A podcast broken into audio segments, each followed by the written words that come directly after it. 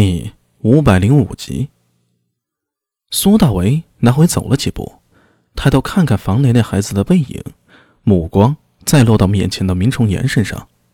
据正史上记载，明崇岩其人容貌英俊，风姿神异，出身土族，却精通巫术、相术和医术。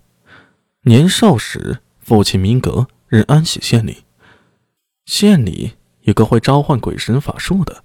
明崇岩学会了他的法术，但那是多年之后了。眼下的明崇岩不过是寄宿于大慈恩寺的小沙弥，一个五岁的孩子。这个年纪有刚才的谈吐和思维吗？苏大为感觉自己好像碰上一个小妖孽。苏帅猜出来了吗？这么简单的问题，何须猜呀？苏大为停下脚步，抬头看着他，冷静道。如果我料的不错的话，里面那个孩子应该是河南敏之吧？吴顺得人传信，河南敏之在东瀛会馆。如果这条消息可靠的话，躺在里面的人必是河南敏之了。明崇岩拍着手笑道：“ 苏帅果然心思机敏啊！是你通知武顺的吗？”苏大为忍不住问道：“什么？”明崇岩脸上闪过一抹疑惑，摇了摇头：“我不知道你在说什么。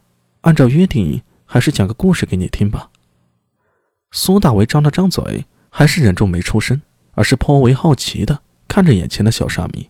要知道，这个日后获得高宗李治和武则天信赖的奇人，现在会有什么惊人之语？天地出生，原如鸡子，在一片先天混沌中。烟雾生烟，其名盘古。苏大为不知道该说些什么。这小沙弥说的不是佛经，不是佛祖割肉饲鹰，说的分明是盘古开天辟地的神话吗？明崇岩却不管苏大为心里的想法，而是继续说下去：清气上升为天，浊气下沉为地。盘古历劫死去，死后生化万物，有飞鸟虫鱼。山川大地河流，而人与鬼异也是盘古死后化身的万灵之一。小法师究竟想说什么？苏大为终于失去了耐心，打断他道：“明崇岩一双小手合在胸前，抬头看了一眼苏大为。人和鬼异论到源头，大家都是盘古所化。那是上古神话，你不会把这当真了吧？”苏大为摇了摇头，这刚才要和我说的故事就是这个，那不如聊点别的更有意义啊。苏帅，我知道你想问什么，现在就会讲到的，你别急。明崇岩抿了抿唇，一双眼珠子在框中转了一下，显得很是机敏。这件事儿得从昨晚说起。他说到这里，忽然又停住了，没有继续往下说。而是看了一眼苏大为。苏帅，这件事儿很大，你确定要知道吗？天下的事儿再大，大不过一个法。苏大为微微一笑：“你继续说吧。”心中想的是啊，不过是一个五岁的娃娃，再牛逼能牛到哪里去啊？哪怕你是智商两百的天才，现在也不过是个娃娃而已。不信你能说出什么石破天惊的大事儿？明崇岩看了眼苏大伟脸上的表情，点了点头，说道：“昨晚我在寺中修行功课，然后遇到毁明法师来找我。毁明法师就是那个沃僧。”嗯，明崇岩点了点头。以前和父亲在任上曾与他有一面之缘。慧明法师说，他们捡到一个孩子，看起来很不对劲儿，想让我帮忙看一看。等一下。你们捡的孩子，莫非是？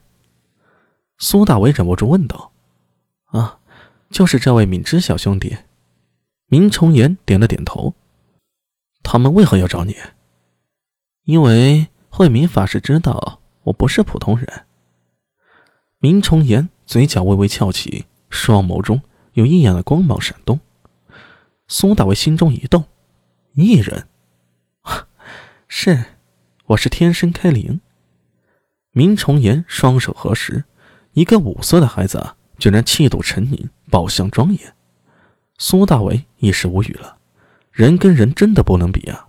自己因缘际合，莫名的开灵成为异人，原本以为已经够撞大运了，但是这明崇岩不过才五岁，居然已经开灵了，天生的异人，难怪能在正史上留名啊！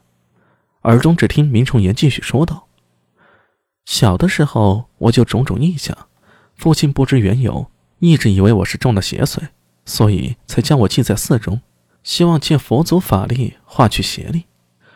直到去年，因为父亲进京续职，我才改祭到了大慈恩寺，也是缘法认识了悟空师兄。经过他的指点，才明白了关窍。好吧，孙悟空指点你入门修行，你牛逼啊！苏大为揉了揉脑袋，把杂念给抛开。啊，这些容后再说。